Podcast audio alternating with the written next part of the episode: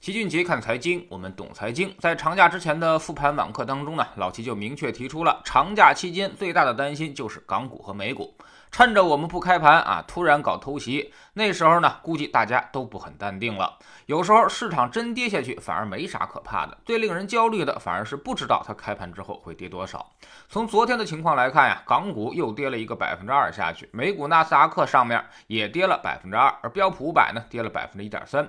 最近呢，重灾区成为了医药股，由于传出了新冠特效药的消息，康希诺生物暴跌百分之二十五，而复星医药、开拓医药也暴跌了百分之二十。昨天晚上，美股巨头莫德纳也跌去了百分之五。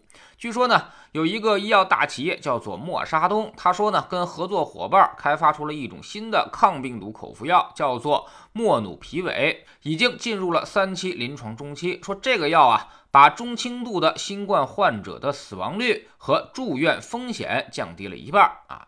默沙东呢，也将在未来几周内寻求 FDA 的紧急使用授权。以前我们都是通过打疫苗来抗击病毒的，但是效果其实并不是特别理想，甚至在国外很多地方啊，这个疫苗的接种呢也不是特别积极，所以还是搞得人心惶惶。疫情的影响也始终是过不去。如果这种抗病毒口服液真的有那么神奇的话，那也就是说，靠着这种口服药物也能够实现抗病毒的目的了。那么是不是说这个疫情呢，也就可以逐渐沦为普通感冒或者流感的程度了呢？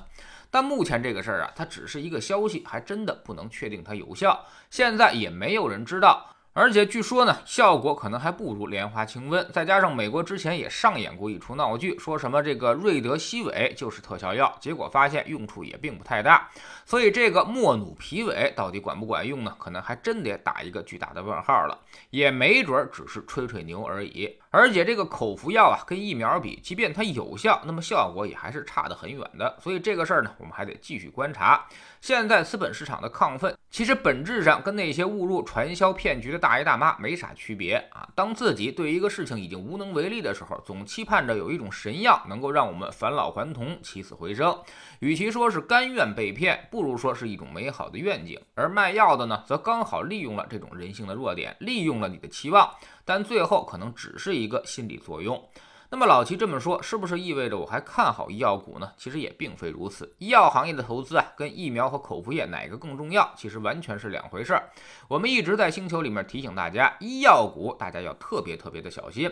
一个不是那么确定的消息出来，都能引发医药股的全线暴跌，这个说明什么呢？很显然就是两个字：心虚。投资者已经越来越认清了医药股的本质了。之前是因为疫情，大家都觉得医药股能够发大财、赚大钱，但结果现在这么多的疫苗都出来了。更多其实都是公益性的统一采购和免费接种。那么在面对这么大的人类灾难的时候，是不可能让你赚取暴利的，特别是国内的这些疫苗企业。所以最后根本反映不到它的业绩变化上，只是投资者一厢情愿而已。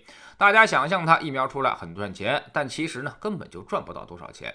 那么最后的那个业绩预期也就会破掉，投资者失望之后，股价肯定就会暴跌。即便没有默沙东这个事儿，也会有默沙西、默沙北啊。那么说明大家的信心已经十分脆弱了。越来越多的人已经认识到疫苗不会让这些企业赚大钱，所以稍有风吹草动就会开始撤离。其实疫苗公司已经跌去了不少了。A 股上的康希诺从最高点的接近八百元，现在已经只有三百三十块钱了，跌幅呢相当的狠。而港股又跌了百分之二十下去。估计呢，A 股开盘之后，它还得继续下跌这么多。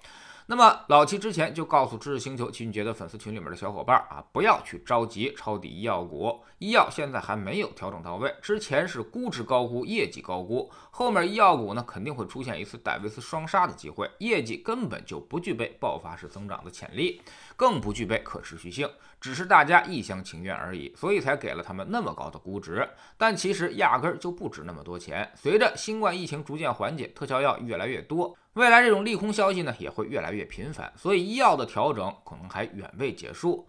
本来医药应该是弱周期行业，在强周期末尾与强周期行业形成对冲关系，但今年可不一样。由于疫情的影响，医药呢比强周期启动更早，涨幅也更大，估值泡沫也不小，所以这次医药很难再起到对冲作用了。你只能等待它自由落体之后再去行动。医药是一个长期被看好的行业啊，但绝不等于它可以无限追高。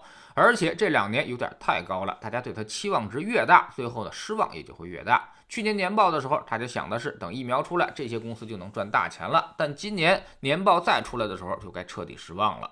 到时候，大多数投资者可能才会知道啊，疫苗其实并没有他们想象的那么赚钱。比如这个康希诺，半年报的时候显示，已经打了半年多的疫苗了，扣非净利润只有九个亿，虽然比去年亏损要强不少，但是呢，也离暴利还差得很远。所以股价呀，反而跌破了去年的上市开盘价，已经奔着创新低而去。所以医药投资一定要耐心等，千万不要操之过急。在知识星球秦杰的粉丝群，我们其实一直给大家分析的很清楚了。今年后面可能还会有一波泥沙俱下的机会，到了年底应该是全面捡便宜货的时候了。现在只有几个行业是估值绝对低估的，可以持续定投，而其他一些行业呢，可能正在下跌当中。就比如这个医药，还不能够入场太早。还有一些行业是之前的热门行业，现在是坚决不能碰的。我们总说投资没风险，没文化才有风险。学点投资的真本事，从下载知识星球。找齐俊杰的粉丝群开始。我们不但会给你结论，还会告诉你逻辑和原因，让你自己掌握分析的方法和技巧。在知识星球。老齐的读书圈里，我们继续讲段永平传，敢为天下后。昨天我们说到了段段永平的营销绝招啊，凭借着这些手段，他又一次的实现了弯道超车、后发先至，让步步高瞬间成为了全国知名企业。但此时他又做出了一个惊人之举啊！从此隐退江湖，每天十分钟语音，一年为您带来五十多本财经类书籍的精读和精讲。十一期间，读书圈并不停更。喜马拉雅的小伙伴可以在 APP 顶部搜索栏直接搜索齐俊杰的投资书友会，老齐每天讲的市场策略和组合配置，以及讲过的书都会在这里面。读万卷书，行万里路，让自己获得提升的同时，也可以产生源源不断的投资收益。欢迎过来体验一下，给自己一个改变人生的机会。